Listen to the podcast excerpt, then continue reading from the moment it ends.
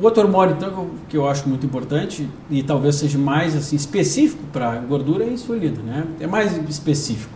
É um hormônio que a gente consegue mensurar em parâmetros sanguíneos, fácil de fazer.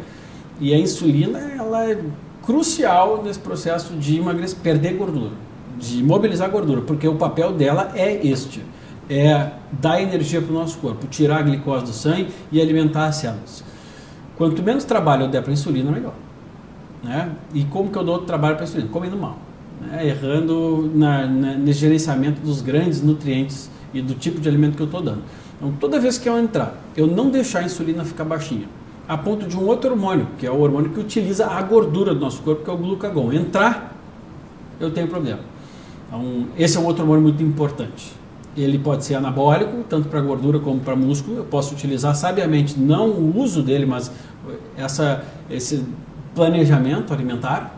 Então, tem gente que causa picos de insulina, O propositado, todo, né? é, Ah, não, propositado, propositado para ganho de ganho de massa. massa e a, a maioria das pessoas que não estão conseguindo emagrecer, elas não estão conseguindo fazer com que a insulina trabalhe bem e o glucagon trabalhe E elas bem. não sabem nem porquê, né? Não sabem E não sabem nem aonde estão errando e a gente vai chegar, vai chegar Isso nesse aí. ponto também. É. Eu, eu costumo dizer para elas que o, o hormônio que elas têm o total controle é a insulina. É, totalmente. Seria, é o primeiro hormônio que pode ter o controle É, agora. É, isso aí mesmo. Né? Exato. O, o GH, testosterona, Ah, é dependente de várias coisas. dependem de outras coisas, Isso. tireoide, depende de várias É. coisas. Mas a insulina ele depende diretamente Claro. da alimentação. Totalmente. E está ligado completamente Ah, a- ao, né? acúmulo de, ao acúmulo de gordura, né? É. E outra cadeia de maus funcionamentos ali que vão acontecer nos outros hormônios também, né? Claro, porque a insulina, como ela é.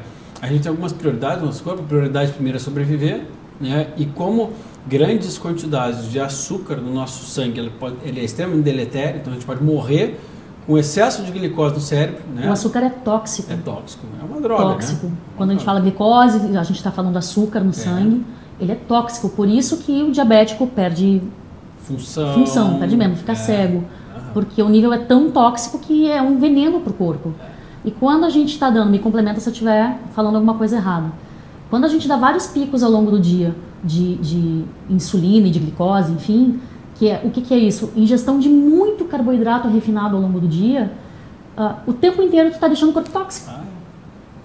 É, é sempre um inflamando o corpo, sempre o corpo está num estado de, É desespero. de desespero. É, porque ah, como isso pode matar o nosso cérebro, como a glicose alimenta o nosso cérebro, cérebro, mas ela não precisa necessariamente vir da ingestão dos carboidratos, mas ela alimenta o nosso cérebro. É o único órgão que tem por excelência utilizar a glicose, Mas que não depende, mas que não depende não do depende carboidrato. do carbo. É. Então, é, é, o corpo ele tem essa prioridade. Eu não posso deixar aumentar demais porque eu posso matar a pessoa, ou eu não posso deixar diminuir demais a glicemia porque eu também posso fazer com que a pessoa venha a óbito. E, e isso vai depender totalmente da gente, totalmente da gente. Então, e é relembrando, hormônio- não é só, a gente não mantém o nível da, da glicose, da glicemia, apenas com carboidrato. A gente Uhum. pode conseguir com outros macronutrientes, como a gordura e como a proteína. Isso aí. Então a, a energia ela pode vir dos três grandes nutrientes. Ela não, não vem só do carboidrato. né? É uma, uma impressão muito errada que as pessoas têm. Mas e como é que eu vou fazer sem carboidrato? Então, Como qualquer ser humano biologicamente veio preparado lá A desde gente os nossos evoluiu dessa maneira, a gente Claro. evoluiu sem comer carboidrato Isso. durante muito, Muito milênios. né?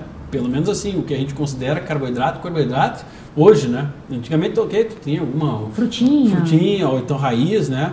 Mas é o que foi inventado, eu nem considero alimento, isso aí é um produto alimentício.